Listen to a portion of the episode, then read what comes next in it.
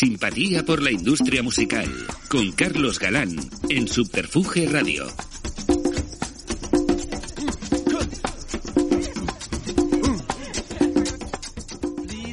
Bienvenidos a una nueva ración de simpatía por la industria musical en Subterfuge Radio, donde volvemos a aventurarnos en el apasionante viaje de compartir la experiencia de los que llevan un montón de años en esto. Concretamente el bagaje de hoy es de Pediri. Primero porque desde un segundo plano discreto ha forjado una imagen de disquero de los de siempre, de los apasionados. Y segundo porque es de esas personas con la que disfrutas simplemente con el hecho de percibir el entusiasmo que imprime a lo que hace. Un tipo al que sin duda la industria de la música de este país le debe algo más que un reconocimiento. Hoy recibimos en el estudio Alfonso Santisteban de la calle El Mirante, en simpatía por la industria musical, al más que necesario, Domingo García. Bienvenido, Domingo. Buenísimos días, eh, Carlos. Y nada, estoy encantadísimo de esta oportunidad que me das y, y bueno, al lado de los más grandes que han pasado por aquí entre los que tú estás y bueno, ya sabes que yo, yo, creo que es una labor que, que, que, estoy detrás, pero, pero que, que, me ha encantado y llevo más de 40 años en el negocio, concretamente 42. 42 años. Y, y solamente además aprovecho para dar las gracias a toda la gente que ha contribuido a, esa pasión, ¿no? Desde que empecé en el 79 hasta ahora, de continuamente en diferentes compañías, de, de, de solamente ese agradecimiento que yo tengo la música, ¿no? Y a toda la gente que ha pasado conmigo, ¿no? No sé, no, no, hablaba de la pasión, de lo, de, de lo que, que, infundes, porque es eso, es pasión por la música y es pasión por el negocio, por lo cual te hace más que necesario, no solamente en la industria, sino en un, en un espacio como Simpatía por la Industria Musical, donde estamos intentando pues, reivindicar a, a gente como, como, tú. Y que sepas que es mucha gente la que me ha dicho, ¿cuándo vas a traer a Domingo García? Digo, pues mira, es que hay tanta confianza con él que, que bueno, antes o después llegará. Pues, eh, Así que llegó el día. Millones de gracias y súper agradecidos a, a todos esos amigos que tengo incondicionales, ¿no? Qué, maravilla. Pues nada, bienvenido. Dice, bueno, eh, hablaba ese de entusiasmo porque, porque es, real, ¿no? ¿Sigues disfrutando tanto de, de tu trabajo a pesar de las distintas transformaciones, transformaciones del negocio que has vivido? Es decir, hablas de 42 años, has vivido la industria, pues de ya de muy, muy, distintas formas. Pero creo, que yo que te conozco hace ya un montón, que sigues disfrutando, sigues entusiasmado con el negocio. Muchísimo, pero yo creo que cada día más. O sea, te decir que, que, yo cada día que levanto la persiana, digo, y más en estos días como hoy, de, de, de, de primavera, digo, vamos eh, a comernos al mundo, ¿no? Y a disfrutar cada día nuestro negocio. Yo creo que cada día la vida de cada uno, ¿no? Es, es, eh, es apasionante y nuestro negocio en concreto es es una montaña rusa porque, porque hay continuos cambios de, de, de, mm. todo, ¿no? El, y entonces yo lo único es la pasión que vivo el, el por intentar hacer cada día y hacerlo mejor, ¿no? En el, en, y, y, esa pasión y, esa cuando eh, todos los días eh, levanto la mm. persiana es eh, como una energía, ¿no? Un chute de energía que me da, que lo he mantenido desde el, desde el 79 hasta ahora, ¿no? O sea, que, que, que solamente doy gracias a Dios para que siga dando esa energía y, pero el haber, por ejemplo, haber vivido tantas etapas distintas de, pues eso, del más, más o menos, podría, de, de, de, la industria, los formatos más o menos, cuando, bueno, la explosión del CD que luego veremos, entonces, ¿a veces no te asalta un poco de nostalgia de que cualquier tiempo pasado fue mejor o...? Todo lo contrario. Yo creo que, que es el cuestión de, de, adaptarte a los, nuevas, a los nuevos formatos, uh -huh. a las nuevas tecnologías, eh, lo pasado, pasado está, y, y, entonces uno tiene que reciclarse y, y adaptarse a los nuevos a todo lo que viene, ¿no? O sea, lo, lo, lo, lo más importante, Carlos, es la música y las canciones. Y mientras esté eso, Totalmente. luego el resto, CD, vinilo, cassette, eh, digital, eh, lo más importante son las canciones. Y eso es con lo que nosotros, lo que yo y con muchísima gente que ha pasado por aquí, o muchísima gente del negocio, trabajamos para y por eso, para los artistas. Totalmente. Eh, bueno, eh, vamos a hacer un poco de memoria. Bueno, cuéntanos cuáles fueron tus primeros contactos con el mundo de la música como aficionado, antes de que llegases a la industria. Pues eh, mm, yo era un, un, vamos, el, el, fiel oyente de, la radio. Me encantaba, o sea, escuchaba muchísimo la radio, me, escuchaba, me gustaba muchísimo la música. Y en mi casa no, no, no, no, o sea, yo vengo de una familia de cerca de aquí, de, de la calle Maudes. Mi, mis padres trabajaban en, mi padre como sergio de un, de un dispensario, mi madre señora de limpieza, eh, y a mí me gustaba, o sea, yo estaba compartiendo estudios con el, con el, eh, me, o sea, me empecé a dedicar a algo que no, que, o sea, mis padres tenían abajo en el, en el, en el dispensario en, Maudes, un, un, pues unas, un, unos locales bastante grandes, y ahí me dediqué, o sea, me, dediqué, me di cuenta que eh, tenía ciertas eh, eh, facilidades para la madera. Y entonces empecé a construir casitas, invernaderos de cristal, maceteros. Y a mí me gustaba muchísimo la ropa, incluso iba aquí al lado a, un, a una boutique llamada Yepa, ¿no? que me encantaba, ¿no? entonces, claro, la ropa era carísima, entonces mis padres no podían permitir el, el, el, costearme eso, ¿no? La, entonces, yo lo que decía, estaba estudiando, eh, me apasionaba la música, me dediqué a esto, o sea, me dediqué todas las noches mientras que estudiaba y hacía mis casitas y luego iba al rastro que tanto te gusta, Carlos. Sí. Entonces, yo me hacía mil modelos, eh, Ibiza, Menorca, Marrakech, Palma, y a las diez y media, o sea, llegaba a las siete y media, claro, siete de la mañana al, rastro, pagaba mi cuota como un campeón, y a lo mejor a las diez y cuarto de la mañana ya me iba a casa que lo había vendido todo. A lo mejor iba a 40 piezas de, de, las casitas, los, eh, de los eh, invernaderos y los maceteros, y, llegaba a mi casa a Maudes a, las eh, diez y media de la mañana o a las once, si me cogía el metro de Tirso Molina a Maudes, y había ganado 40.000 pesetas. Entonces, cuando se me permitía el, el, comprarme ropa o, hacer regalos a mi madre, bueno, no, no sé bien. Entonces, fue Y entre medias, entre medias de todo esto, eh, aparece que, que, yo lo decía antes, era un súper seguidor de la radio, o sea, en mi familia no había nadie, ni músico, como otra gente que me pasa aquí, hijo de músicos, de artistas, no, en mi caso nada, ¿no? Entonces, él, eh, conocí, eh, o sea, estaba estudiando, fui a ver a, a Lucky, porque me encantaba, ah. cuando estaba Joaquín en, en 40 Municipal, lo conocí, y eh, estando en el rastro, uno de los días tal, se presentó el corte inglés y me dijo, mira, es que queremos 10.000 casitas de estos. de estos modelos. Y entonces me, quedé en shock. Carlos dije, no puede ser, o sea, García, o tiras para la música o tiras. Entonces surgió la oportunidad de, de, empezar la música. Ah. Y dejé las casitas, pero, pero bueno, que, que a lo mejor hoy pues no sé, hubiera sido un todo empresario de la mesón o de... no sé, pero vamos, ahí, ahí me di, me, me, no sé, me quedé en, como en un cortocircuito, ¿no? Bueno, ya tuviste dos caminos, las casitas a la música y te fuiste por ahí. Y, me fui a la música. Concretamente estamos hablando del año 79-80, ¿no? 79, 79. Y que, que, bueno, decías de que Joaquín Luqui, que es un poco el que, el que te ilumina el camino, ¿no? Totalmente, Joaquín es como mi protector, mi mentor, el... Cuéntanos, cuéntanos cómo era Joaquín. Yo ha salido mucho aquí, todo el mundo siempre tiene palabras mágicas. Joaquín era adorable. Joaquín es un tipo que la, gente que hemos estado cerca de él eh, eh, era un, un, eh, prescriptor que podía hablarte de, de Springsteen, podía hablarte de David Bisbal, podía hablarte de Alejandro Sanz, podía hablarte de Bon Jovi, podía hablarte de, de, de, Backstreet, o sea, de cualquiera, mm, o sea, porque tenía la facilidad de... Luego se involucra también por su aspecto, por su, por su personalidad, también se involucraba muchísimo con los artistas. Entonces tú viajas con él y sabía perfectamente Sting, eh, sabe quién era Joaquín Luqui y Bon Jovi, y llegabas a una rueda de prensa a Italia con Ramazzotti con 500 personas o 1000 personas en, una, de las presentaciones más, más bonitas que he estado en mi vida, ¿no? Con, Luis Merino, con una serie de gente que se la recuerdan como la mejor presentación. Y entonces ves al persona, a Ramazzotti allí con mil personas y, hola Chuaca, Luca.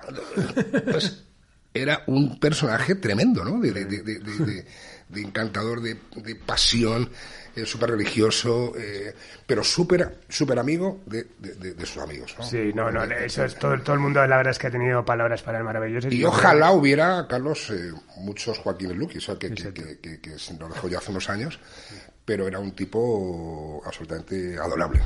Bueno, y es el, el, que te conecta para Trova Records, ¿no? Que es la primera compañía en la que trabajas.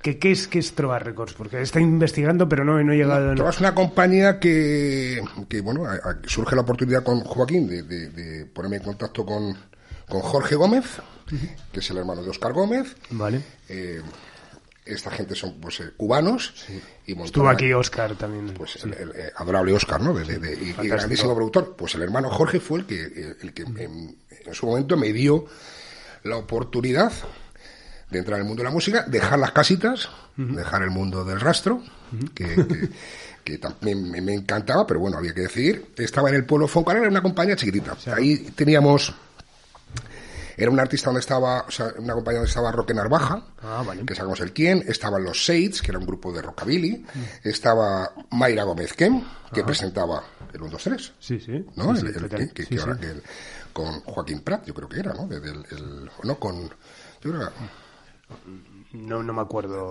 eh, un artista también, eh, Gavilán, en el 79, luego Albert Peter, con un triple álbum que era Música para la Noche, Kai, un grupo de Andalucía, que también fue en el 79, Marcia Abel, Niño Ricardo, es decir, Ujú, Sí, sí. eh, bueno, pero ahí Bueno, estuve más o menos sea, era, un, meses. era un catálogo importante. Bueno, Era un catálogo, sí, así, o sea, sí, ya era una compañía sí, sí, de- de- independiente. una compañía independiente chiquitita, en el pueblo eh, de Funcarral y, y ¿Y qué funciones desempeñabas allí?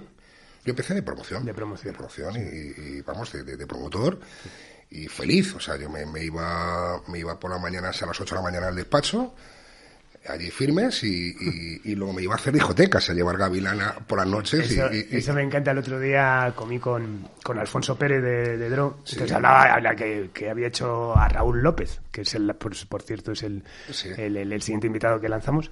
Y hablaba de Raúl López, de Ochaíta, de ti y tal, que era como los chicos de las Vespinos. Como que iban con, con Vespinos repartiendo singles por las discotecas, tal, no sé no, qué. no, no, tenemos un mundo ahí. De, de- Sí, sí, sí, no, no, no, me parece fantástico. o sea. Miguel Ángel, Sánchez, Andrés Raúl, eh, José Luis, eh, Antonio Luna. Bueno, había una serie de gente que estábamos ahí Sí, sí, sí, sí. todas las noches y luego a las 8 de la mañana otra vez en el despacho. O sea, que, era, que era- que era como sistema. No, no, no. eh, bueno, yo creo que también era parte fundamental de, también de intentar hacer éxitos, ¿no? Que era Claro, parte claro. de, los, de la radio, ¿no? Que era, que era el principal motor de, de- de- los éxitos el, y también la tele, ¿no? Evidentemente que, que- que el- los medios analógicos eran brutales, pero la noche en los clubs y ahí teníamos pues todas las noches en los Joys, en, en- bueno, en los sitios, en Caché, un montón de, de- de- de sitios míticos, ¿no? De Madrid, pero que te ayudaban Claro.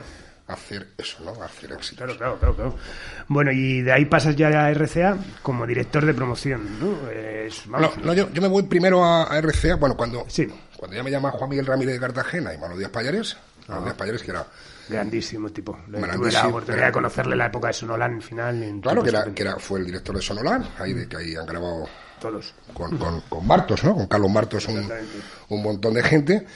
Y ahí estaba Alberto Gartés, o sea, Alberto Gartés, estaba el equipo Luis, Alber- Luis Alberto Moreno, que era un tipo que lleva también televisión. Eh, eh, Payares, que era, pues te decía, que era, era, era- yo, eh, Payares era director de promoción y a la vez eh, director de ventas, ¿no? Era unas funciones del, era, era muy serio, ¿no? Del- mm, Súper serio y tal, pero, pero con, con bastante toque artístico, ¿no? Que era que un, un tío muy fino, ¿no? De, y, que, y que también eran, bueno, con muchísima gente que, que- que estamos hablando, que ha pasado por aquí, son disqueros, ¿no? De- Eh, estaba también eh, Chaplin O'Grady, que no sé si la conocerás, que luego fue una, una persona que está un montón de, de- de- de- de veces eh, traduciendo, ¿no? Era, era inglesa y, y- y evidentemente nosotros con todo el flujo que teníamos de artistas de internacionales, pues eh, nos ayudaba muchísimo la labor cuando venían los artistas, ¿no?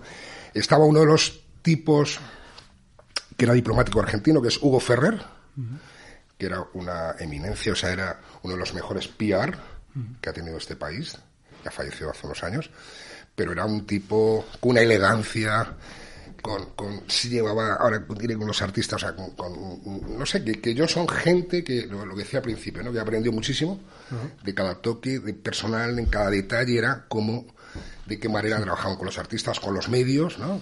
Porque esto tampoco es fácil, o sea, te dice que, que necesitas un, un protocolo para... Pero bueno, intentando siempre aprender de... Y ahí teníamos el... Ahí también estaba con Maika López, una sevillana maravillosa, estaba Juan Parrado, que me lo traje de Barcelona, Jesús Martínez, que estaba en Barcelona, Alfonsito González.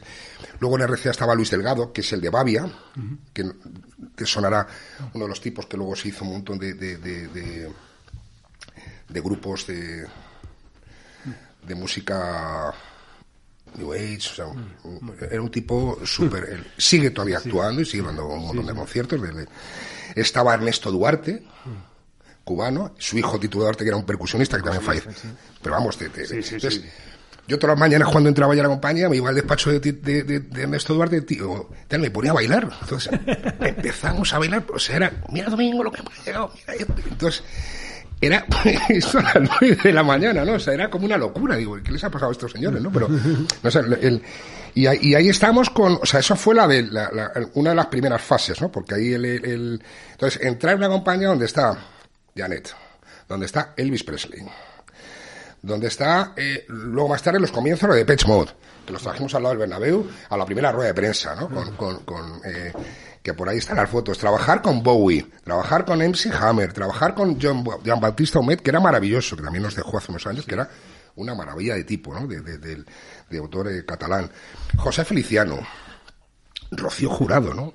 Que Rocío Jurado tiene las broncas con Manolo de Españoles porque era era súper serio, ¿no? Manolo Díaz y, la jurado era como, o sea, mover aquello de, con la jury era, mm, o sea, yo llegaba a su casa, a Monteclaro, eh, y entonces, o no sé de viaje, pero, pero hasta que te costaba arrancarla era un mundo, ¿no? Una vez que arrancaba ya, o sea, terminabas en Valencia y te dabas cuenta que estabas, que, a lo mejor viajamos cuatro personas y terminamos cenando 35 personas. Y mi única preocupación, Carlos, era, ¿y quién va a pagar esto? yo sudaba, pues digo, pero además... A, todo, a todo gas, o sea, ahí no había ni menús ni nada. Y yo ve, ¿y quién paga esta fiesta? Yo no sé que al final yo como luego ya, o yo miraba a la jury o algo, pero vamos, entonces, momentos maravillosos, ¿no? de, de un día concretamente vamos a hacerla para hacer un programa de 300 millones con ella, entonces yo llego con el coche de la compañía, que era un R5, entonces me llama ahí a la habitación, a su dormitorio, que estaba con Pedro Carrasco, los dos en la cama, y me dice, pero, pero, que es que tú muy mala, esto Digo, mira, tenemos que hacer esto, que es muy importante, fíjate que era un pantallazo de 300 millones, sí, y era cuando solamente estaba en principio la 1, ¿no? y, y entonces el, el, eh, Domingo, ¿pero en qué coche ha venido? Eh, pues en un R5. ¿Y de qué color amarillo? Entonces ya. entonces yo tenía que llamar a Malo de España, esa galtes a presidente de la compañía, me venían a buscar, la convencíamos y arrancamos, ¿no?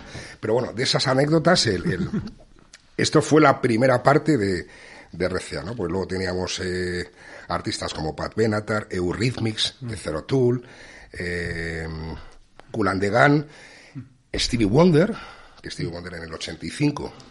Eh, con Jesús, del, con Jesús del Pozo, que era, que era el internacional, ¿no? conseguimos eh, traerlo a España para hacer la campaña Si bebes no conduzcas.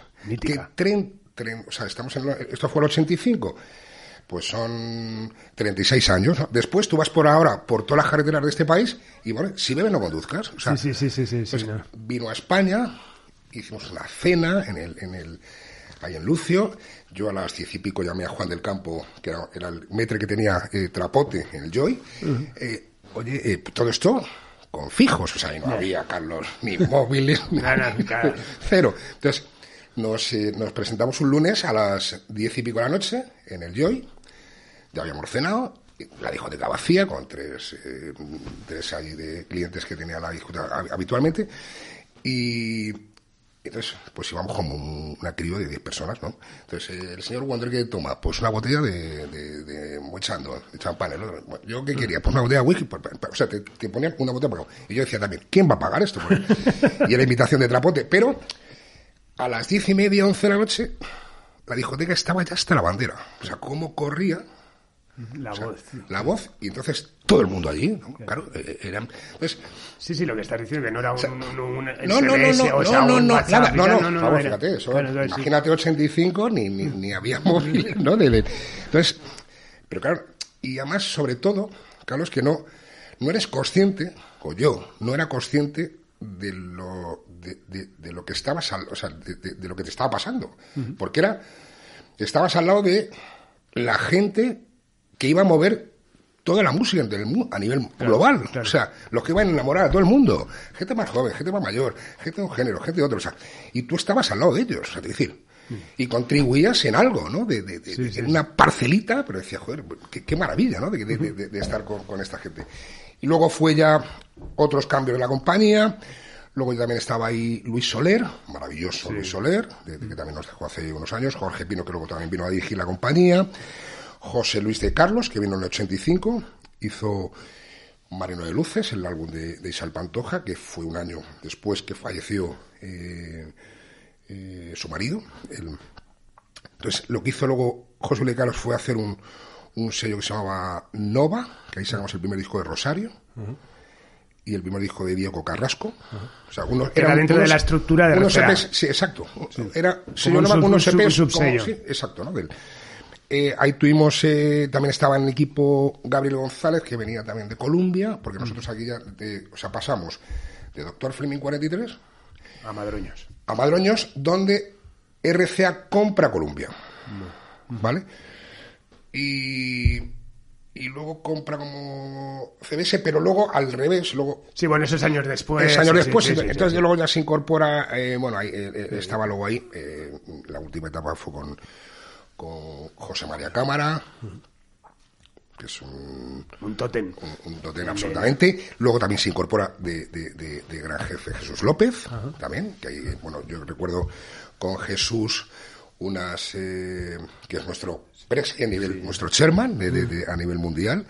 Y, yo me acuerdo que hicimos, hacíamos unas convenciones en la Barranca, aquí en, la Sierra de Madrid, donde nos juntábamos todo el equipo de, promoción, y nos tiramos tres días mirando los listados de cada uno de los medios. Entonces, antes de esas reuniones, nos íbamos todo el equipo por toda España a saber, o sea, pues eh, Diego Manrique tiene que estar en este listado, Joaquín Luqui en este listado, Rafael Rever en este listado, Fernando Salaver en este listado. Eh, ¿Sabes? Así todo. Eh, la gente de prensa, bueno, y ahí y, hacíamos unos listados espectaculares, porque, o sea, todo, todo recién hecho.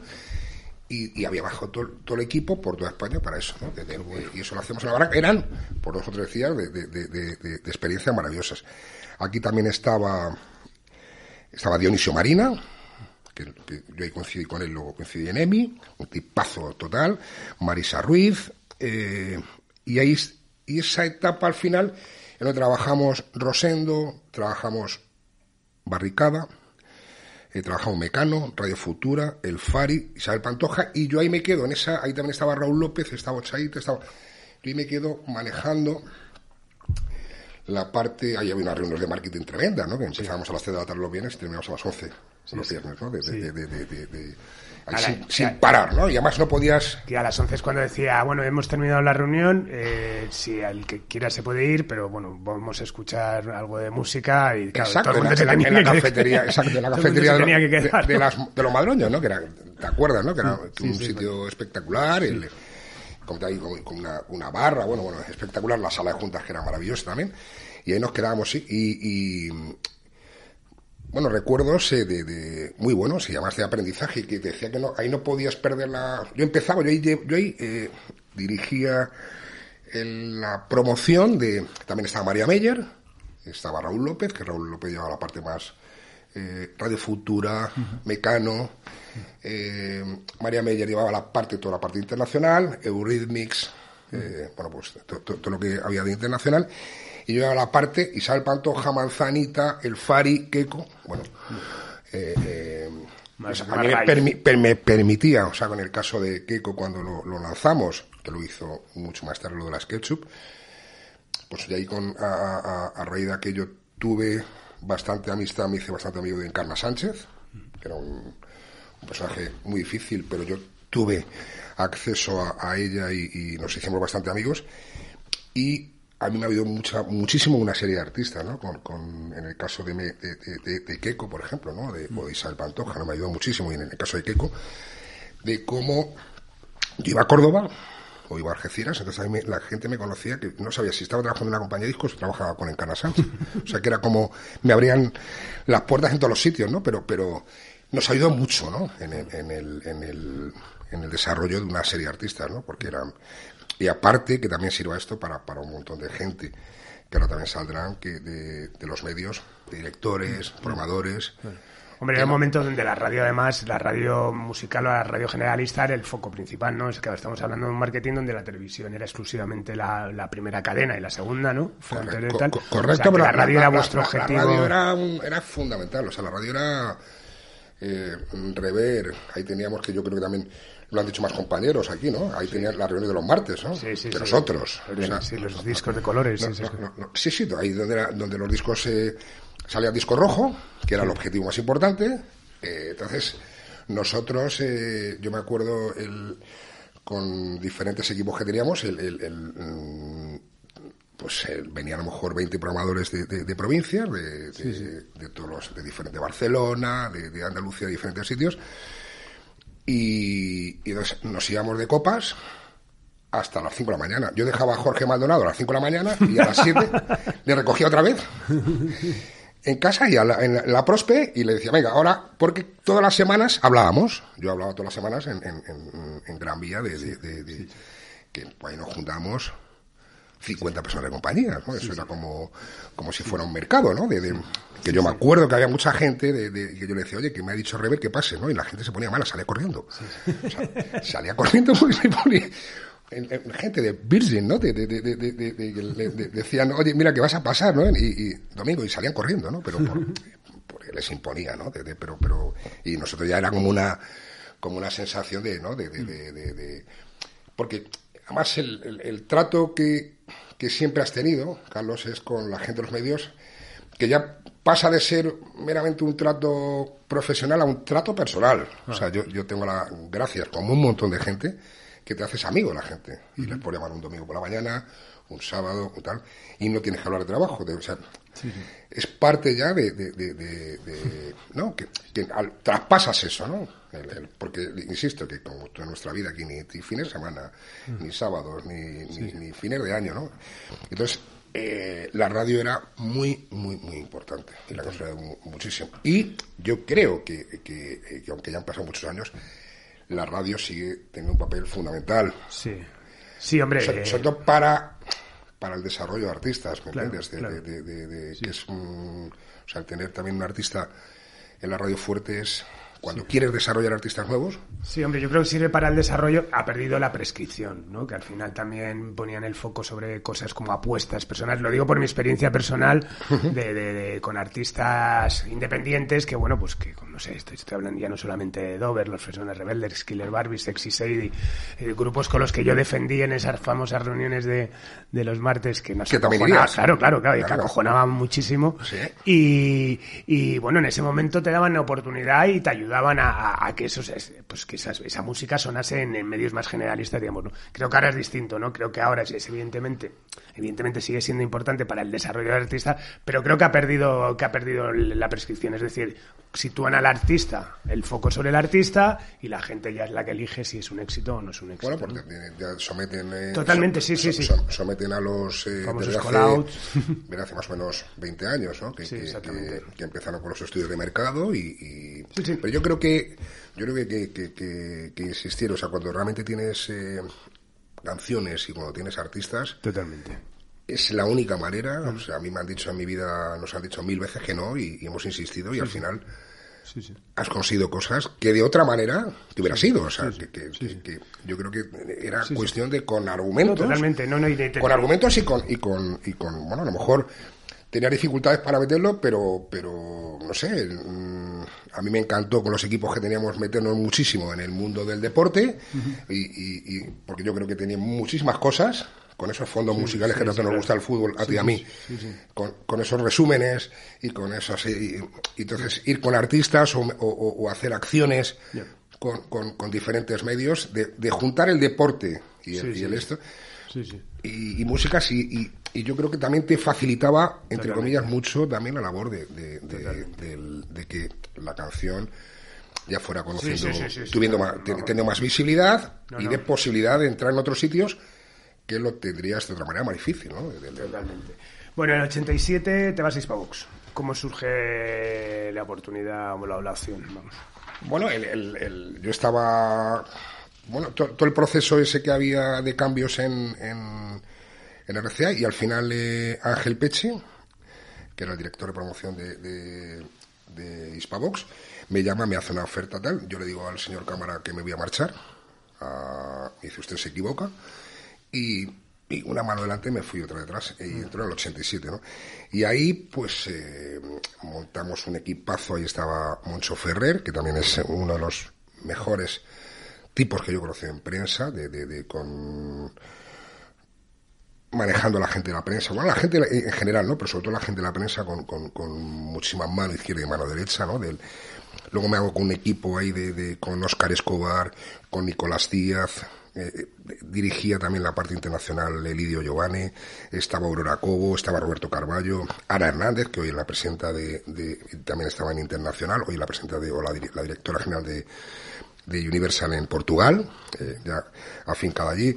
Estaba Rafael Pastor, que era, Rafael Pastor era un tipazo que era el, que llevaba todo el tema de las sevillanas, un conocedor del mundo del flamenco y de las sevillanas tremendo. O sea, date cuenta que mis pavos teníamos yo creo yo ya lo contaba, yo lo contó Jesús López aquí, teníamos como 15 grupos de, de, de, sevillanas, los más importantes, cantores, requiebros, los amigos, parismeños, todos, y luego como 15 coros rocieros. O sea, entonces, a mí me, mandaba eh, Ángel Peche, me mandaba a los todos los eneros a, me, me, me, montaba en el hotel Los Lebreros en Sevilla y me tiré ahí un mes yo me tiraba un mes, pues, eh, viendo a todos los artistas, claro, los artistas, y este niñato que viene aquí de Madrid, ¿quién es, no? Entonces, creo que lo que hicimos fue contratarnos a discapacitados para que nos hicieran un seguimiento de cuando yo hablaba con los probadores, para, para que lo que yo había pactado con ellos, cuando yo me fuera, cuando me, iba en, en, el tren o en el avión, pues mm, mm, quedara constancia. Entonces, todos los los, eh, eh, los virus válidos que nos trabajaban para nosotros y tal, o, eh, me hacían diariamente un chequeo de todo lo que sonaba. O sea, un music control la hora. Sí, sí, sí, claro, sí. Pero de hace no sé cuántos años. Entonces, te facilitaba porque tú tenías a las 8 de la mañana el FAS con todo lo que había sonado. Y entonces no había probabilidad de engaño, ¿no? Entonces, oye, mira, yo me he ido pero me has engañado porque me, hemos quedado que, me ibas a poner esto, porque también estamos con una campaña X y tal, y, y, has pasado. Entonces, a base de eso, bueno, pues, pues eh, le conseguimos. Eh, hombre, yo creo que en el caso de, de Cantores fue hasta hasta salió disco rojo, ¿no? En la, en la cadena SER, o sea, eh, que, que, que había, de un momento, Carlos, que había en cada sitio de este país había 25 mm, escolares sevillanas. Sí, sí, la bailar a bailar, ¿no? Que, era aquello fue una locura. Hicimos un gran musical de esos de los domingos con rever, apoteósicos, y con Juan José Quesada, que estaba en ocasión, con más de 100.000 personas en Castellón, que no era Málaga, ni era Sevilla, ni era Triana, ni Jerez. O sea que, y, o sea, que, como aquello en su momento se, se metió, porque yo creo que Cantores, en el caso de Pascual, yo creo que era como Pascual, eh, Pascual González es, era como Bowie, o sea, tipo vanguardista, súper adelantado, ¿sabes? Con, otra visión y, bueno, y de, ahí que, fue una explosión, ¿no? Que, que realmente Cantores estaban a otra, a otra, en otra champion, resto a, a los otros artistas, ¿no? por las letras, por el tipo de música, por cómo, cómo componían, eh, por, en fin, ¿no?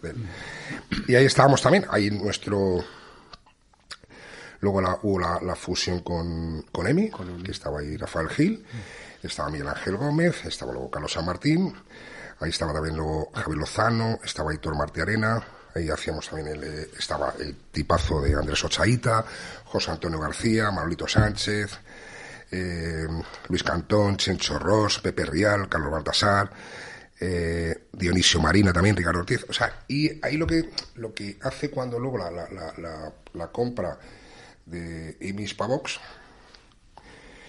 Y lo que mantienen son los dos equipos, los dos equipos de, diferentes de marketing, de promo y, de, yo creo que hasta de artístico. Mm. Entonces, era, era curiosísimo cómo bajo el mismo paraguas se generaba una competencia también. Se generaba una competencia, pero claro, te permitía que incluso en en, algunos años, en, Navidades, porque era la, mm. como ahora, ¿no? Evidentemente la, la, época más importante de ventas de, largo, ¿no?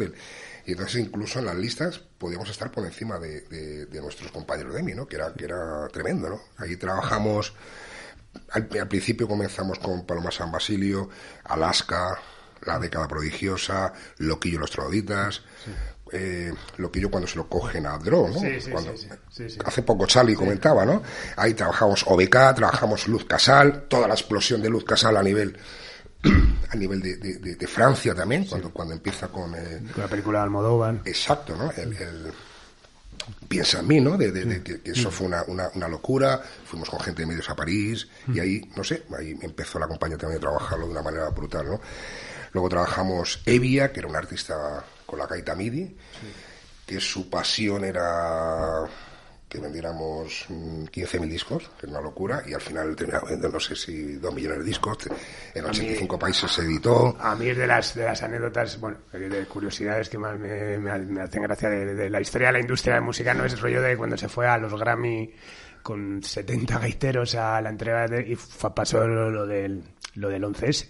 Y se tuvieron que quedar los 11 en los 70 tres semanas ahí paralizados. No, pues esto, eh, es el, el caso de, de, de, bueno, pues el, el de cómo, cómo con, a base de sintonías, a base de hacer acciones, a base también de, toda la radio que también nos apoyó, con, con acciones también en la tele, con eh, un tren que montamos que venía de, de Asturias y que lo recibía aquí en Príncipe Pío con 200 gaiteros, esas cosas que nos encantaban y que volvía la gente, porque era realmente emocionante, ¿no? o sea, que, ahí sí que se te ponen los pelos de punta, porque eso es eso es la pasión, o sea, eso es la emoción. y eso se consigue a través de, haciendo un directo y, no sé.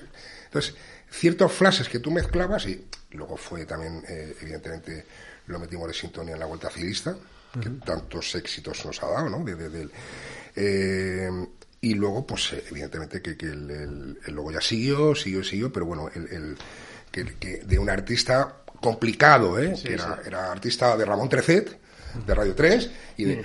Mm, pero como al final, como al final abres el, abanico y, al final, pues eh, yo sigo hablando con él, ¿eh? O sea, me parece que... Luego aquí también trabajar Joy Cocker, trabaja Ella Baila Sola, Sí, sí, de actualidad en estos días. De actualidad total en estos días, que yo además no he, tenido, no, he pedido también el, contacto con ellas y, es maravilloso. Y que, nosotros ahí al final eh, se hizo un trabajo ahí que, eran de Gonzalo Veravíes espectacular, como, como las niñas que se cantaban el retiro. Y fueron, o sea, ahí nosotros estábamos mm. siempre como número dos, porque Rosana estaba en el uno y nosotros el número dos. O sea, ella, Rosana vendía 50.000 hijos y nosotros vendíamos 45.000 a la semana, pero.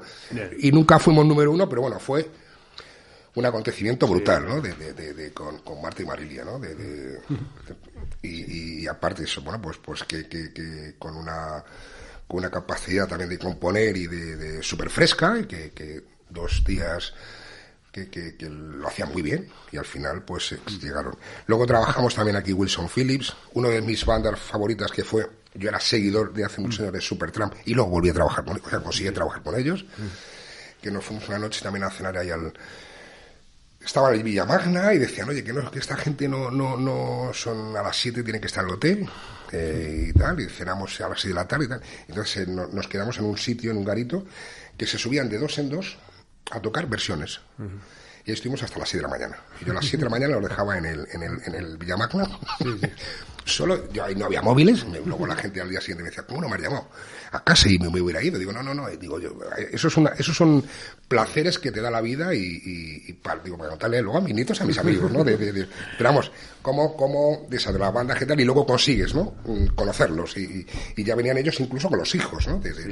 Hombre, la, magia del negocio también. Esto era como 95, ¿no? y luego ahí trabajamos también Prince, como el, el, artista conocido como, como, eh, eh, Tina Turner, eh, Sinatra, Claude House, que yo las convenciones que teníamos ahí decíamos, o sea, de una versión limitada que hicimos, no sé, y, al final terminamos vendiendo 300 o 400 de Claude House, de, y que yo decía, ¿cómo, ¿cómo la gente, cómo conseguimos vender discos fuera de, de, o sea, solamente por la pronunciación, que ya es bastante complicado, ¿no? Y, fue una, o sea, el Weather With You, el Fall Your Feet, el Don't Dreaming Sober, y aquello, bueno, y unos tipazos tremendos, ¿no? Que, incluso yo estaba en un viaje con Rever, en, fuimos a ver a Garth Brooks, eh, a Dublín, sábado 4 de la tarde, después de mm. comer, pasando por... Entonces sale un tipo de una... de, de, de, un, de un balcón y era el bajista de Club House. ¡Domingo! O sea, eh, o sea son cosas de, de, de, Bueno, que yo creo que quedarán ahí para, para, para, para, para, para, toda la vida, ¿no? Y, y la época de, de Hispavox, o sea, de, muy bonita, o sea, incluso, o sea, yo te digo que que aquí está la parte que estoy contando, pero aquí pues eh, tienes luego toda la gente para que todo esto funcione, tienes eh, toda la gente de finanzas, de toda la gente de legal, de toda la gente de ventas, o sea, grandísimos equipos que había, de, de- de- Totalmente. el- el- el- el- la, la gente que hacía las portadas, los diseñadores, la gente de la fábrica, o sea, era un- una, una cadena, que es lo que es esto, o sea, que- que de- Exactamente, sí, todo lo que hay detrás de, de- de un disco. que nosotros es cuando una vez, eh, exactamente, ¿no? Pero, pero real- detrás hay un proceso de un montón de gente, ¿no? Para que todo vaya Totalmente. en, en los plazos, con el protocolo que tal. Y, y millones de gracias también para toda esa gente que... Necesaria totalmente. Brutal, porque si no lo va, o sea, esto es un, esto tiene que ser un ave y que va, ¿sabes? Y fluido, ¿no? De, de- de- Bueno, y en 1999 te incorporas a Music, el megalómano proyecto de prisa, sólido en el planteamiento, pero creo que muy endeble en, en los cimientos, ¿no? Al final, eh, esas sinergias que querían generar en, en el grupo, pues yo lo viví, ¿no? Porque yo tuve ahí lo del Diablo. Sí, sí, tal, sí, sí, sí, y- sí. y me Ahí está acuerdo- con- con Miquel, ¿no? Exactamente. Con Miquel. Sí, yo, yo monto el Diablo y luego sí. Se, lo, se, lo, se lo vendemos a... y forma parte de Gran Vía Musical. Sí, sí. Pero a lo que voy en concreto es eso, ¿no? Como que parecía que se iban a generar muchas sinergias entre lo que eran los medios de la casa con las compañías y fue complicado, ¿no? O sea, y bueno, quizás tú tenías trabajar más el frontline de artistas como, como Paulina Rubio, Papa Levante y tal, pero me acuerdo que había muchas cosas que costaban luego que la, la Yo- misma yo- SER yo- los pusiera, que- ¿no? Exactamente, a lo mejor tenía la, la historia de, de- Pero bueno, que, que yo creo que también... eh, o sea, esto comienza la, la época, la, etapa en el 99, lo de Music, era un proyecto precioso, eh, y duró hasta el 2004. Aquí estaba, yo me voy con, con, con Ángel Pezzi, con Nacho Iglesias, con Jaime Polanco, ahí viene también de director artístico Manuel Illán, yo estoy con Angélica Algarro, con Félix Iriondo, que era el director de ventas, que luego también falleció, eh, Fernando Imaz, que el, eh, Sandra Rotondo, que llevaba también la parte de, de- de eventos, ¿no? de, Gran Vía, Santiago Ricard, que luego entra después de, también, Carlos San Martín, el Borja Doctor Lobo, eh, Miquel Saues, que en la etapa que dices tú, luego lo del Diablo, eh, Andarias, luego el equipo que tenía Roberto Carballo, eh, Sonia Tercero, Sofía Ruiz, o sea, un montón de gente, y ahí trabajamos, o sea, trabaja Sober, Antonio Orozco, o sea, yo tengo la- con Sober tenemos mm, una anécdota buenísima que era con, con- con Carlos Mariño, que era manager de Sober, el, el, eh, decir, oye, mira, vamos a ver, tenemos aquí el planteamiento, yo hablé con Varo, que era el programador de, del director de 40 principales, tenemos el- la posibilidad con Paradiso, que ahora hace precisamente este año 20 años, de poder sonar en 40 principales. Entonces, los hermanos Escobedo, pues, pues que esto es, eh, esto es una, eh, esto la gente, nuestros fans nos van a poner a parir. eh, entonces, bueno, vamos a pensarlo, ¿no? Y así estuvieron tres o cinco meses pensándolo, hasta que, que- que me dijeron, venga, vamos adelante. Entonces, de ir a sitios de 300 personas, Carlos, ya pasan a sitios de 3.000, de 4.000, de 5.000. ¿Cómo? Cuando tienes una canción buena, y aunque el- y, y- y además yo creo que, que de los grupos rock de, de, de- de lo más importantes que han quedado y que siguen. O sea, cómo, cómo te hacía de amplificador la radio y consiguió ese efecto de, de, de- de- pues eso, y además vendimos muchísimos discos, pero muchísimos, eran gente también, o son gente con, que, lo, que lo cuida muchísimo todo, los diferentes formatos que ya sacamos hace 20 años. Te, te sorprenderían, como sorprenderían otros, ¿eh? de, Sí, de- sí, de- sí, de sí, portadas que tienen sí, 30 y 40 años, que ¿cómo, es- qué mentes hacían esto ¿no? en, en estos años. ¿no? Y, y la verdad es que súper divertido. O sea, los comienzos con, con Antonio Orozco eran. eh, yo me acuerdo que le presentaba a Baró el, sexto single de, de, Antonio Orozco. Pero. a la radio y era, y era devuelve la vida, ¿no? Entonces, en- en- no, Jaime, te pido por favor que nos ayudes con esto, porque llevamos eh, 40.000 discos. Entonces, hicimos eso, lo apoyó, Antonio ya empezó a romper, y luego hicimos el dueto con Malú, de Buen la Vida. Ahí se hizo una gala de Miss España, y aquello fue lo que decía antes, ¿no? La, la combinación de una buena programación en radio con una buena tele. Y entonces ahí hicimos un especial con Canal Plus, que es, eh, eh, bueno, mm, que esto era el, el- el disco de Semilla del Silencio, ¿vale? Eh, y fue la explosión. O sea, ahí, ahí es cuando mm, tenías todavía la, la- la historia que pasa muchísimas veces, que Antonio conocía mucha gente las canciones de Antonio, pero no conocían a Antonio. Entonces teníamos que hacer un trabajo de que la gente identificase a través de prensa para que, bueno, que pasa muchas veces, ¿no? Ahí trabajamos también Gianmarco, trabajamos Paulina Rubio, que, Paulina fue una locura y la metimos aquí, que además eh, Paulina era artista de Universal y la trabajamos, hubo un compromiso con Jesús López, vamos a trabajarla y la trabajamos y, Jesús decía, Domingo, te, os vais a gastar, vamos a hacer mucha inversión y al final reventamos. Luego trabajamos Papa Levante, trabajamos todo el sello de Eurus en, en, Gran Vía y toda la parte eurotropical que era una cosa que llevaba Alberto Segura en, Canarias, ¿no? De todo producto de, latino, ¿no? De, bueno, eh, también en ese momento se empieza a atisbar la, llegada del digital, ¿no? Eh, ¿Cuál es tu percepción al respecto? Eh, ¿Cuándo te diste cuenta de que algo estaba cambiando, que decías, uff, aquí hay un cambio claro, va a haber un cambio claro de formato. Yo, por ejemplo, siempre digo que yo más que la llegada a Internet es cuando vi hacer una copia de un CDR, cuando vi que, metías un disco original y al lado un, disco virgen y hacías una copia exactamente igual, o sea que no tenía nada que ver con las casetes de los 70 o los 80. Yo, para mí, ese fue el chip de, ah, esto está cambiando. ¿Cuándo crees tú, cuándo puedes identificar? Cuando empezamos a hacer eh, acciones con, cuando empezamos a hacer acciones con, con diferentes marcas, de que a través de dispositivos ya metían la música en, esto. Ahí jugando teléfonos, teléfonos y, metíamos parte del catálogo en, esos en, esos eh, móviles o, no, o en esos solamente eh, dispositivos que eran solamente de música, donde podías almacenar los iPods, ¿no? Eh, podemos almacenar 20.000, 50.000 canciones. Ahí es donde dices, eso está cambiando, pero bueno, que era... Mm, ponerte al lado de, esos medios de los Vodafone de turno y, intentar hacer cosas que es lo que hacíamos con, ellos. ¿no? Totalmente. Y eso ahí, el, maestro de todo eso era Narcis, ¿no? que, ahí empezamos a hacer un montón de, cosas. Eh. Y todo además esto, todo de manera natural, o sea, no, no, no, hay, un día, como decías tú, que te, sino es...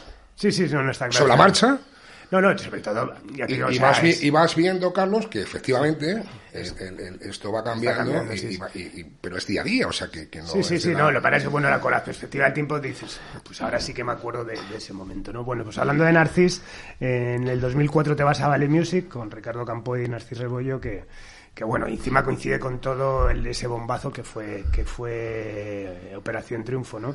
Eh, al final una fórmula de trabajo donde casi un programa hacía de hacía gran parte del marketing, hacía la función casi de AR, ¿no? Eh, eh, ¿Cómo viviste ese momento? O sea, yo me, yo me voy, a mí Narcis me contrata mm, más tarde porque yo me voy en el 2004, o sea, el eh, OT es octubre del 2001, ¿no? Entonces Narcis quería, bueno, pues el, eh, alguien cerca que también tuviera más experiencia a trabajar con artistas y, por eso también eh, decide cogerme para la compañía, ¿no? y, bueno, y ahí lo que hacemos es el, pues, tener la plataforma de, con, con, porque aquello, lo de OT desde el 2001, o sí, final de 2001, ya es como un fenómeno social. O sea, sale Bisbal, Chenoa, Bustamante, eh, Manuel Carrasco, Rosa, o sea, eso, eh, eh, entonces pasa a ser un fenómeno de televisión a, que, a, aquello de, donde, donde cada uno vendía millones, ¿no? O 400.000 copias, el que menos, y, y estaba claro que había una serie de artistas que tenían recorrido, ¿no? y entonces, bueno, pues era desarrollar y luego, pues hasta hoy, que, yo creo que, que, Visual, pues es un, yo creo también por su por su tenacidad, por su capacidad, ¿sabe? De, de, de, trabajo, de, tal. Luego estaba Chenoa, que ya no está con nosotros, pero vamos, el, Bustamante, eh, Manuel Carrasco, o sea, que, que, son hoy artistas importantísimos de, la compañía. Y luego, pues, ciertos artistas que, que también cogimos, hicimos el, cogimos un especial de Canal Plus de, de Nacha Pop, eh, eh, también fichamos La Unión, fichamos un artista que nos, nos yo creo que nos tiramos con Narciso dos años para convencerla, que era Ainhoa Arteta, de, de cambiarla del mundo del mundo lírico, al pop, ¿vale? Con Javier Limón que nos hacía ese trasvaso. Pero vamos, el, el, equipo que teníamos en, en Vale es un, o sea, yo, todas las semanas iba a Barcelona, hacíamos ahí las reuniones. Eran reuniones maratonianas, porque empezábamos. Yo que en el momento que aparecía en el despacho, eh, si aparecía a las 8 de la mañana, me había cogido un puente a las 6 de la mañana, a las 7 de la mañana, en el momento que aparecía ya, nos juntaban todo, ¿no? Nos juntábamos ahí con, con 20 personas, hacía planning, ventas, mm, legal, de todo, ¿no? o sea, eh, marketing, absolutamente de todo. Y yo ahí aprendí también muchísimo, ¿no? De, insisto, en, todo el equipo que había ahí, de, que también ya había gente donde André Bubas, eh, ya, había bastante movimiento también digital, ¿eh? ya, empezamos a, hablar ya de manera eh, habitual de todos los paneles que teníamos, de, o sea, era parte ya normal del marketing de cada artista, ¿no? Bueno, Vale se fusiona con Universal y te encargan la dirección de, marketing de, Vale, pero bueno, ya dentro de la, de la estructura de, una mayor, ¿no? Tampoco fue un cambio, ¿no? demasiado tal, eso ya estaba la, fusión hecha, ¿no? Y lo, único que hacías, bueno, que estabas dentro de, tenías Vale dentro de lo que era la estructura Universal. Eh, exacto, ahí, lo único que, que luego ya con, con eh, yo creo que se me parece en el 11, cuando, cuando en el... Eh, Ahí nos quedamos, eh, Narcís se queda como director de nuevos negocios, director de nuevos negocios con, en, donde el presidente era Fabrice Benoit. Eh, yo me quedo ya como director de comunicación, ¿eh? o sea que, y el resto de la gente, pues, el, eh, pues la gente lamentablemente se van a, y yo también me quedé con Rosana Fernández, que era una persona que al final también me, nos asistía también en en, Vale, ¿no? Bastante, ¿no?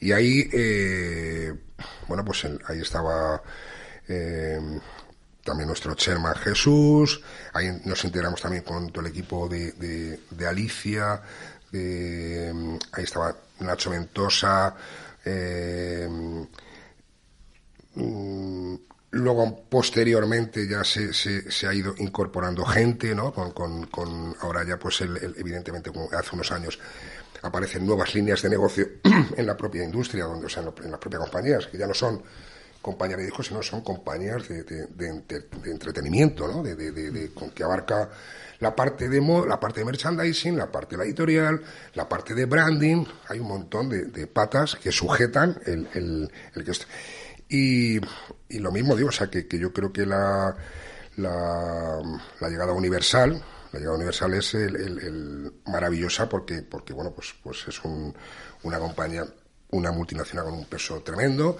la mayor más importante de, a nivel mundial, con, manejando más de 150 sellos, y donde te permite trabajar, pues desde Alejandro Sanz, desde hace, la música no se toca hace más o menos más de unos 10 años, te permite trabajar Pablo López, Manuel Carrasco, Morat, Rafael Fonsi, Steam, Balvin, Juanes, Lady Gaga, Alejandro Fernández, Elton John, Camarón, Rihanna, Paco Lucía, Taylor, Sweet, Perales, que están al arrebato Bustamante, no sé, un, abanico bestial, bestial de, de, lo que mueve, de lo que mueve, de lo que mueve este país, o sea, con, con, y, y súper contento, insisto, de, de, toda la gente que, está en la compañía y que, estamos desde, desde el, bueno, realmente desde el 11, ¿no? Como, como ya incorporados como como Universal, ¿no? Y, y haciendo desarrollando muchas carreras de artistas y, y súper feliz, feliz. Qué bien. Bueno, volviendo a la explosión digital, ¿en, ¿en, qué crees que afectó en la relación entre artista y compañía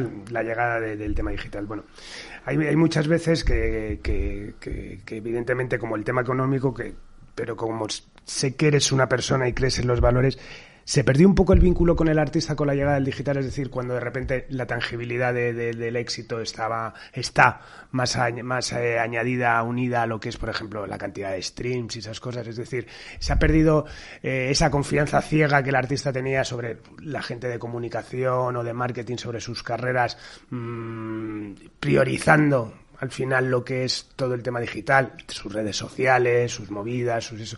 Es decir, se ha perdido un poco esa relación tan estrecha que tú has vivido, ¿no? Tú has, tú has sido un tío de, de, de, trabajar con artistas de mano a mano, lo sigues haciendo. 24 horas, 7 días a la semana y... Pero bueno, ahora yo también, como bueno, eh, aquí soy entrevistador, pero también me aplico mi experiencia diaria, ¿no?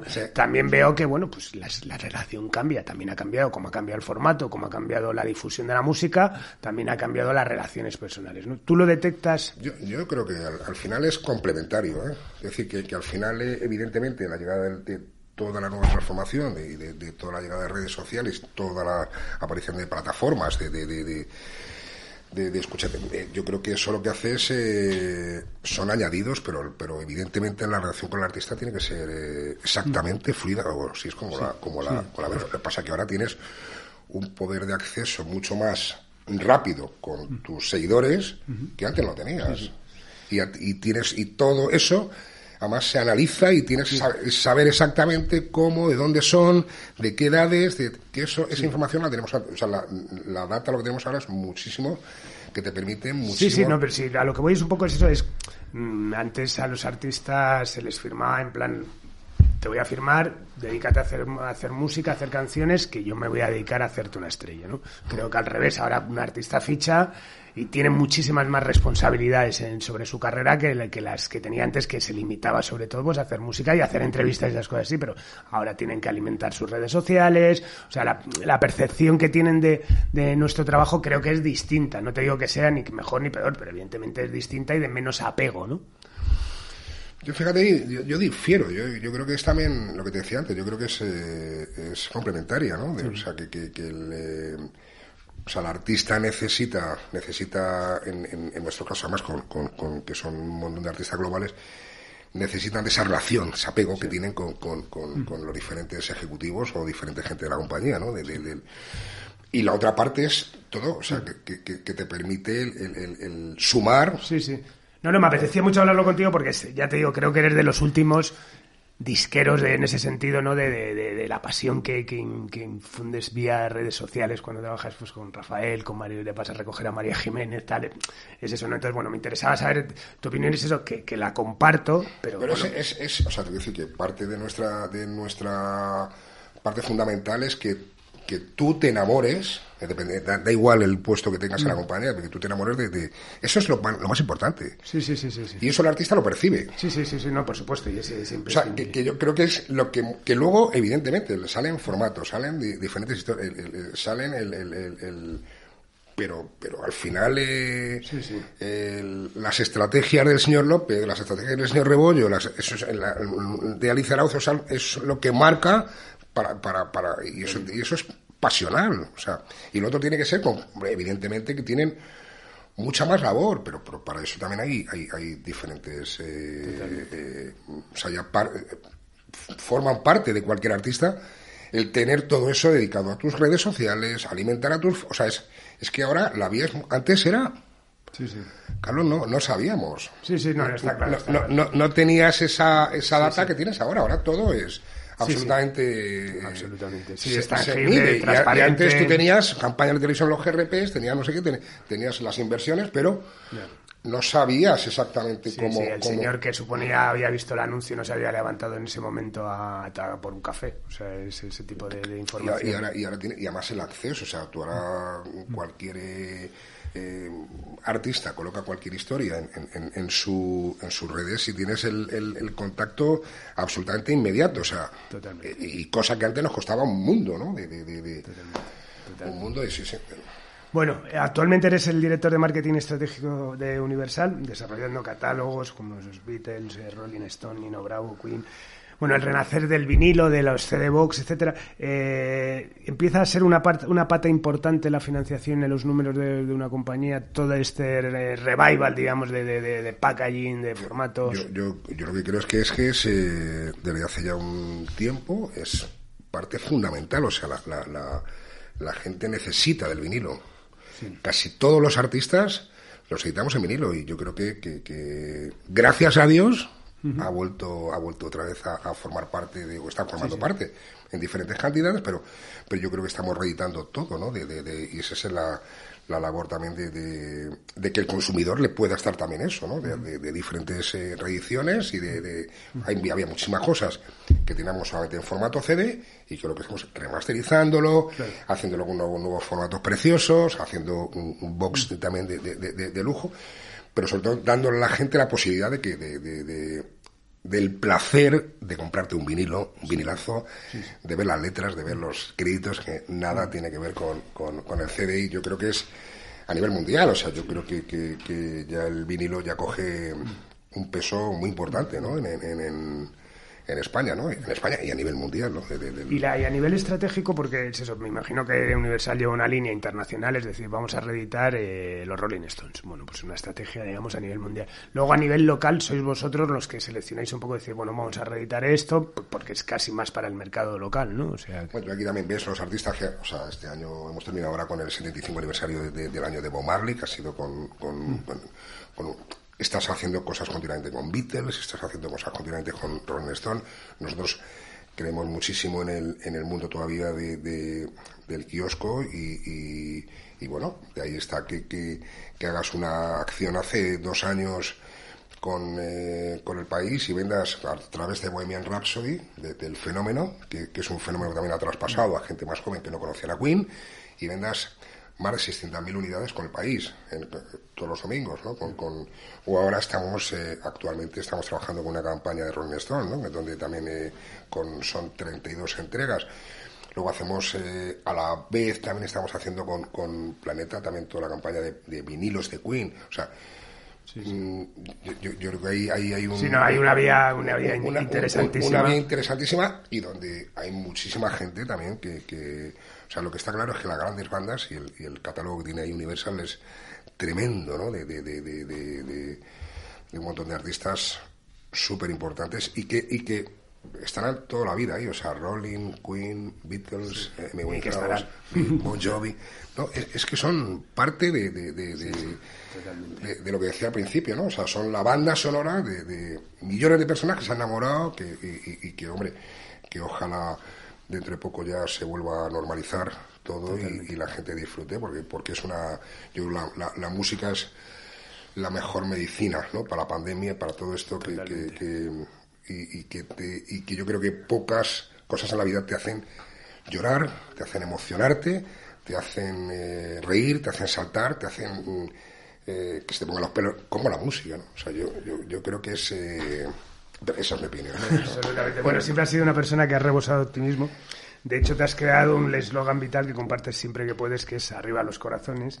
Eh, ¿Hay cabida en el optimismo después de todo lo que nos está pasando? Sí, creo que es el pensar en que, en que todos nuestros eh, científicos, eh, que ya lo, lo, están haciendo y súper rápido y lo, están haciendo súper bien, que, que, nos den con con las vacunas y que nos den con los y, que mañana llegue un momento donde podamos ir a la farmacia y te compres una pastilla para la COVID como te compras para un dolor de cabeza, ¿no? De mm. ibuprofeno o, una mm. aspirina o, un paracetamol, ¿no? Pero yo creo que, que hay, hay que ser optimistas. O sea, la vida yo creo que es demasiado bonita para, para que por una pandemia, que hay mucha gente que se nos ha ido, desgraciadamente, pero, pero tenemos que resistir ahí, tenemos que ser fuertes, ¿no? del... Claro que sí. Bueno, ¿y cómo lleva una persona como tú que eres tan de piel de contacto el teletrabajo? Bien, bien, bien, bien. bien, no, no, no. Yo me organizo, me organizo cada día. Cada día como si, fuera, o sea, mm, en, épocas de pan, en, épocas de confinamiento mm, me hacía como subir y bajar escaleras como 30 veces. Eh, por las tardes sesiones también de una horita de a las 7 o 8 de la tarde, una horita de horita y media de, estiramientos. Y, luego, pues, eh, no sé, yo creo que nos hemos adaptado todos de maravilla. O sea, ha sido una masterclass sensacional para todos. Y de cómo la compañía, con el trabajo de toda la gente, de todos los equipos, lo que decía antes, ¿no? De la gente legal, la gente de venta, la gente de, finanzas, los equipos de marketing, AR, de comunicación, todo, todo el mundo, se ha concienciado de, de, de, que esto tiene para adelante. Entonces, eh, eh, bueno, pues yo creo que a, que a través de, que nadie tenemos experiencia en esto, Carlos, para todos. Absolutamente, sí, sí, así. Y que nos claro, que dices tú, ha sido una auténtica masterclass. masterclass total y, y, chapo para todos porque, insisto, que con, o sea, con buena música, con buenas canciones, esto tira y solamente hay que darle gracias a Dios. O sea que... Absolutamente. Bueno, eh, pregunta recurrente. Y aquí sé que, bueno, ya has dicho muchos, pero bueno, te pongo en el compromiso. ¿Quiénes han sido tus referentes dentro de la industria musical a nivel ejecutivo, gente con la que has trabajado? Si tuvieses que decir, de estos tíos he aprendido, pim, pim, pim. Pues yo creo que de, muchísima gente de medios, muchísima gente de medios, de, la industria, desde que decía de, de Payarés, de Rafael Gil, de Carlos San Martín, por supuestísimo de Jesús López, de Narcís Rebollo, de Alicia Alonso y ahora de, toda la gente que, que, está en el comité de la compañía, de Urrutia, de la gente de, Maricruz Laguna, de Carlos Arturo, o sea, eh, de la gente que también lleva manager, de Armand, de, de, Malaver, no sé, yo, yo creo que constantemente, y muchísima gente de lo que decía antes, ¿no? Gente de medios, que, gente de medios y artistas, ¿eh? Mm. Que, que yo creo que han sido súper importantes en, en, mi vida, ¿no? En, la, en, mi vida y en la de mucha gente, ¿no? pero, pero que son los que te han dado la, la, la, energía y la gasolina para que, para que uno pueda estar muchos años, ¿no? En, en, diferentes sitios, con diferentes responsabilidades, pero, pero bueno, que yo creo que hay muchísima gente a la que tengo que agradecer, o sea, muchísima gente de, de y, y, ahora, bueno, pues en los últimos, este año ahora cinco, años, cinco años al, al, equipo que estoy ahora con él, que es eh, con Rita Robles, con Juan Fernández, con Almudena Pozas, con Ernesto y con Sofía, que son parte de mi equipo de, de eh, que son eh, tipazos y que me ayuda mucho ¿no? el día a día para, para seguir sacando aquí el, y que el pupitre vaya adelante todos los días. ¿no? Bueno, sabemos que eres, sabía que eras un tipo agradecido y bueno, tengo que chivar que bueno, te has traído los deberes hechos para que no se te olvide nadie, pero sé que a todos los llevas en el corazón y que, y que bueno, simplemente ha sido una cuestión de eso, pero bueno, que nada, te lo agradezco muchísimo porque bueno, ha sido un repaso estupendo, una carrera apasionante, así que nada, un auténtico placer tenerte aquí, de Domingo. No, el placer ha sido mío de que pudieras eh, eh, contar conmigo y solamente darte las gracias. Eh, mm, súper, súper emocionado de, esta charla y, bueno, pues eh, que, que, sigamos con la música, ¿no? Y arriba los corazones. Claro que sí. Pues nada, despedimos esta nueva entrega de, de, Simpatía por la Industria Musical desde el estudio Alfonso Santi Esteban de la calle Almirante con Laura Rodríguez a los mandos. Y nos vamos con una canción de un artista que me gusta muchísimo, que a Domingo, a nuestro invitado también, que, con la que trabaja actualmente, que es María Jiménez, y nos vamos con su canción Se acabó. Adiós.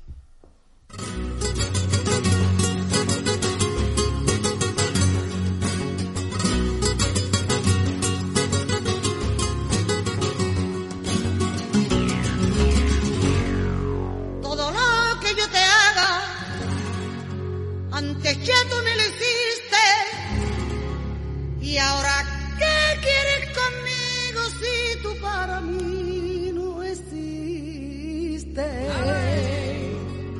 Aún yo soy mejor persona, pues no quiero hacerte daño.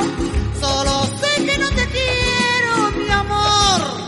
Se fue con los años y acabó porque yo me lo propuse y sufrí como nadie había sufrido y mi piel se quedó vacía y sola, desahuciada en el olvido y después de luchar contra la muerte empecé a recuperarme un poco y olvidé todo lo que te quería y ahora ya, y ahora ya, mi mundo es otro.